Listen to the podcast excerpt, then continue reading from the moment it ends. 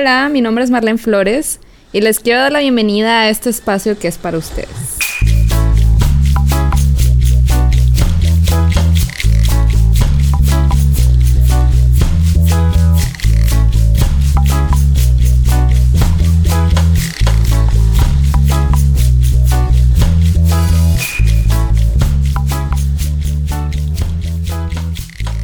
Hola, bienvenidos a otro episodio. Este me encanta, de verdad que cuando yo di con esta información, para mí fue una pieza clave en mi rompecabezas. Y, es como la base. ¿Por qué? Porque ese día me estaba cuestionando de dónde venimos. Entonces busqué en Google, encontré un chorro de información, pero mi parte, o sea, mi, mi parte favorita, no, perdón, la manera en como yo aprendo más es visual. Entonces busqué en YouTube di con un documental que se llama Los orígenes de la humanidad. Se lo recomiendo muchísimo, de verdad que si tienen oportunidad de verlo, es fundamental tener esta información en nuestro cerebro, considero yo. Entonces, este documental te habla de evidencias perdón, científicas que te hablan de dónde viene la vida del ser humano. Obviamente te hablan de los primeros mamíferos, pero de ahí, o sea, estamos hablando de 10 millones de años atrás. Entonces, ellos con estas evidencias empiezan a recrear todo el escenario a como ellos imaginan que pasó la vida. Y realmente no está nada alejado de la realidad. Entonces, les platico un poquito del documental sin espolearlo. este, inicia donde está un grupo de mamíferos ah, muy parecidos al chango, pero no eran changos. Y realmente ellos están un poquito frustrados porque en su entorno se están acabando los recursos naturales. Y aparte del estrés de que cuando ellos duermen hay depredadores que se comen a varios de sus manadas, entonces empiezan a entrar en el estrés de, ok, ya no tenemos recursos naturales, me duermo y ya no amaneció mi hermano, mi primo, entonces nos tenemos que mover. Uno de ellos, eh, bueno, una de ellas, mejor dicho, estaba esperando un bebito y pues obviamente preocupados por qué le vamos a dar, deciden que la única manera es moverse. Pero nunca lo habían hecho, o sea, nunca se habían movido de ese lugar y sentían la necesidad. Entonces, cuando ellos van caminando ya, o sea, decididos a generar el cambio, pues caminan en cuatro patas, ¿no? Pero su visión es muy nula. Entonces uno de ellos se atreve a pararse en dos patas y se da cuenta que tiene una perspectiva de 360 grados y es como el gran descubrimiento, ¿no? Entonces empiezan, ah bueno, regresan a su posición normal y se dan cuenta que igual, o sea, no ven porque la maleza es muy grande, porque la visión es muy restringida en esa estatura, a diferencia de medir un metro a medir, no sé, unos 50 parados, ¿no? Bueno, la verdad no sé la medida, pero así me lo imagino. El caso es que empiezan a caminar en dos patas y obviamente esto les genera un dolor horrible en la columna, empiezan a adaptar, es la primera vez que empiezan a caminar en dos patas y así inicia la evolución, ¿no? En el camino van pasando por ríos, van perdiendo parte de su manada porque en los ríos hay cocodrilos, pues son especies que no conocen y pues aterrorizados de no saber qué hay detrás de la montaña, no saber qué es lo que les espera la vida. Y eso yo le hago mucha asociación a lo que yo he vivido, ¿no? Realmente para mí el, mi pararme en dos patas fue cuando empiezo a trabajar en una empresa y digo, wow, o sea, yo no quiero esto, ¿no?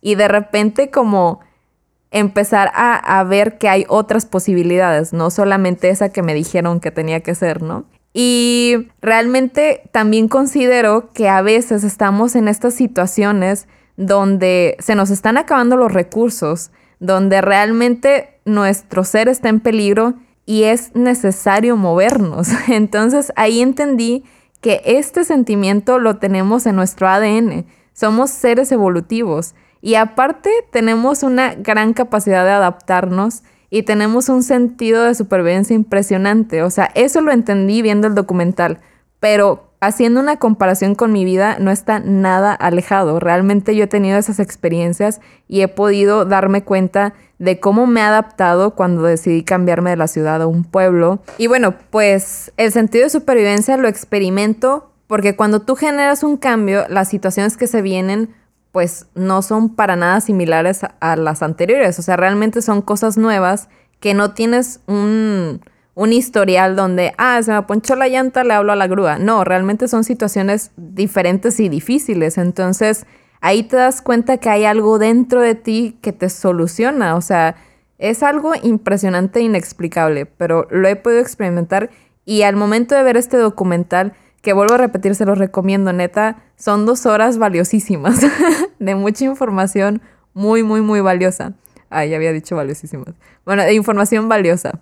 Y pues bueno, como les decía, para mí fue como armar mi rompecabezas, o sea, es como la parte clave de entender de dónde vengo y que en mi ADN corre toda esta magia, que realmente ahí es cuando empiezan a caerse las imposibilidades de mi mente. ¿Por qué? Porque ya sé que eso está en mi naturaleza, o sea, soy evolutiva y el cambio es constante y es necesario, o sea, realmente permanecer como ahora lo identificamos en zona de confort, a veces, wow, es, es muy, pues, suicida, realmente sí es muy suicida. Y bueno, otra cosa que les quiero compartir de experimentar cambios en tu vida realmente es muy adictivo porque te das cuenta que esta evolución es infinita, o sea, tú siempre vas a tener una mejor versión de ti cada vez que quieras. Y aquí la cuestión es que la comodidad es nuestro peor enemigo. Y realmente, o sea, no estoy en contra porque también a veces es muy, muy necesario descansar, como parar un poquito y disfrutar todo lo que has cosechado, pero no permanecer mucho tiempo como en esa comodidad. ¿Por qué? porque siempre va a haber algo que te sorprenda. Realmente, cuando tú rompes un patrón, de verdad puedes identificar, o sea, todo ese potencial que tenías reprimido. Y de verdad que ahí es la parte en la que les digo que se vuelve adictivo, porque después te cuestionas de que, mm, y si ya pude con eso, puedo con otra cosa más. Y realmente se vuelve como muy retador. Pero obviamente, ah, o sea, vamos a manejarlo sanamente, ¿no? Una sana ambición, así le digo yo. Y pues bueno, Realmente la intención de este... Me encanta porque siempre digo eso. La intención de este episodio es invitarlos a eso, o sea, que ustedes se cuestionen realmente ese proyecto que tienen, y lo digo por mí más que por ustedes. Yo tenía muchos años queriendo compartir esta información, pero no sabía de qué manera. Y bueno, todo se va alineando, todo se va acomodando. Y esta fue la manera en la que encontré para que llegara a, pues a personas, en realidad, no sé cuántas, pero a alguien le debe de servir. Y realmente, o sea, quiero que se cuestionen en este momento, o sea, ya teniendo esta información, ya sabiendo que nuestro ADN está toda esta magia y todo este poder, ¿realmente tú crees que ese proyecto que tienes o que ese sueño que tienes, a lo mejor es de viajar, a lo mejor es de comprar una casa, lo, que tú quieras. Realmente te quiero decir, no porque yo te lo diga, porque sea una bruja, una sabia, no. Científicamente comprobado, cualquier persona puede hacer lo que se proponga. No es magia, es nuestra naturaleza, ¿ok? Entonces realmente es eso, o sea, es como el empezarnos a quitar todos esos pensamientos limitantes y realmente atrevernos. El camino no es fácil, la verdad, pero sí es muy divertido. Te vas a encontrar con cada cosa que dices, wow, no sabía que podía con eso. Y luego, sí, te sientes como Superman. pero bueno, les quiero contar una experiencia para hacer esto más ameno, para que se identifiquen un poquito. Cuando llegué a Sayulita ya sabía nadar, pero nunca había nadado en el mar, ¿no? Y pues obviamente están como todas estos estas ideas de que, y si me voy en medio del mar, y si me sale un tiburón, y si me ahogo, y si me da un calambre, y así, ¿no? Y conforme me iba familiarizando con el mar, yo me iba atreviendo a nadar más y más y más. Entonces me puse una meta. Los que conocen Sayulita conocen la playa principal y del lado izquierdo hay una playa que se llama Los Muertos, que caminar de Sayulita a Los Muertos es un kilómetro, pero nadando ha de ser más, no sé cuánto. Entonces yo, según yo entrenaba y me ponía metas diarias de, bueno, de aquí, allá y regreso, de aquí más allá y regreso. Entonces yo estaba como entrenándome para poder aventarme una nadada profesional de, pues de varios kilómetros, ¿no? Un día me meto a nadar y ya me sentía Superman, que era la parte que les quería explicar.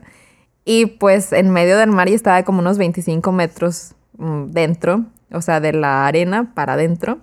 y me agarró un set de olas. Entonces, realmente no les quiero contar tanto detalle, pero eso se siente horrible, porque aunque yo tenía la seguridad de que sé nadar, la ola me revolcaba. Entonces, tenía muy pocos segundos para decidir, porque en ese momento mi vida estaba de por medio. Entonces, la primera decisión que tomé fue nadar. Entonces, nadé, nadé mucho, nadé muy fuerte, pero la misma ola me regresaba. Entonces dije, bueno, ok, tal vez nadar no es la opción. Y la otra decisión que tomé en segundos o milisegundos fue, pues bueno, deja que la ola te revuelque. Pero la verdad es que es muy cansado y más porque yo ya estaba como poniendo mucha resistencia y eso me dificultaba el salir a respirar y ya estaba haciendo muchísimo, muy difícil como mantener esta respiración y así ya me estaba como sintiendo que me estaba ahogando, sin exagerar. Y la tercera dije, ¿sabes qué? No hay tiempo, tu vida está de por medio, entonces grita por ayuda. Entonces grité y llegó un gringo con una tabla y así solamente veía cómo se iba acercando y yo mantenía todo, o sea, perdón, hacía todo lo posible por mantenerme flotando y cuando toqué la tabla dije, ah, huevo, ya chingué, ¿no? Entonces ya el gringo agarra la tabla, le pido una disculpa porque en algún momento sentí que exageré le dije, bueno, discúlpame en inglés, este, discúlpame, la verdad es que me estaba cansando y él me dice, oh, no, no, no te preocupes, a mí me pasó en Costa Rica, entonces dije, ah, bueno, no soy la única, ¿no? Y bueno, les cuento esto ¿por qué? porque así es la vida, o sea, realmente a veces te vas a sentir Superman y a veces la vida te va a decir, a ver, chiquito, así no es, ¿me explico? Sin embargo, esto me generó un miedo muy cañón. Este, estuve como fácil dos meses sin poderme meter al mar. Sentía que la ola me, me jalaba y sentía un temor horrible. No, yo creo que más. Pero bueno. Y poco a poco lo fui sanando. Esa es otra parte. Cuando te pasan situaciones negativas, realmente lo mejor que puedes hacer es seguir como insistiendo y como ir rompiendo ese miedo, rompiendo patrones, me explico. Y lo que yo hacía fue así, desde cero, ¿no? me iba a nadar a la playa más tranquila, pero así de que de aquí a las boyas y regresaba. Y de repente ya cuando acordé ya tenía como la seguridad. Igual sentía que me tocaba algo así como un alga o algo. Cambiaba la corriente de temperatura y a mí me asustaba y me regresaba. o sea, fue un trauma realmente muy, muy grande. Y luego, bueno, conforme iba rompiendo ese miedo, un día, este, unos amigos me invitaron a hacer paddleboard, que es una tabla, es como la de surf, pero es más larga y tienes un remo que te ayuda. Entonces iba con dos amigos, un amigo y una amiga, y yo iba nadando y eh, cuando me cansaba, pues le echaba un grito a alguien, a Marce o a Roberto, y se acercaban con la tabla, descansaba, y así fue como logré nadar de Sayulita a los muertos. Cuando llegué así de que sentí, wow, no lo puedo creer. Se siente muy bonito, hasta quería llorar, pero como mis amigos no entendían mi emoción, me aguanté las ganas. Pero prácticamente con esta experiencia les quiero explicar que es más o menos así. Realmente en nuestro ADN está eso, está como nuestra fortaleza, no sé, siento que también todo está en el cerebro. Realmente si nosotros nos pusiéramos más atención, si nos observáramos más, nos daríamos cuenta que somos capaces de muchísimas cosas. Entonces esa es la invitación más que nada, a que se atrevan y a que venzan sus miedos. Y no lo, no lo digo porque soy una sino porque cada día lo estoy fortaleciendo más. Y pues me atrevo y lo intento y caigo y me levanto y así. Pero bueno, les quiero dar las gracias otra vez por estar en este episodio. Espero que sea uno de muchísimos más. Y pues bueno, nos escuchamos en la próxima vez. Bye bye. Síganme en mis redes sociales. En Instagram aparezco como arroba mardeflores.mx. Correo es contacto arroba mardeflores.mx y la página es www.mardeflores.mx. Este podcast fue producido en Estudio Arrabal, productores ejecutivos Carlos Urrutia, Sergio Urrutia y Javier Martín. Grabación y edición Javier Martín.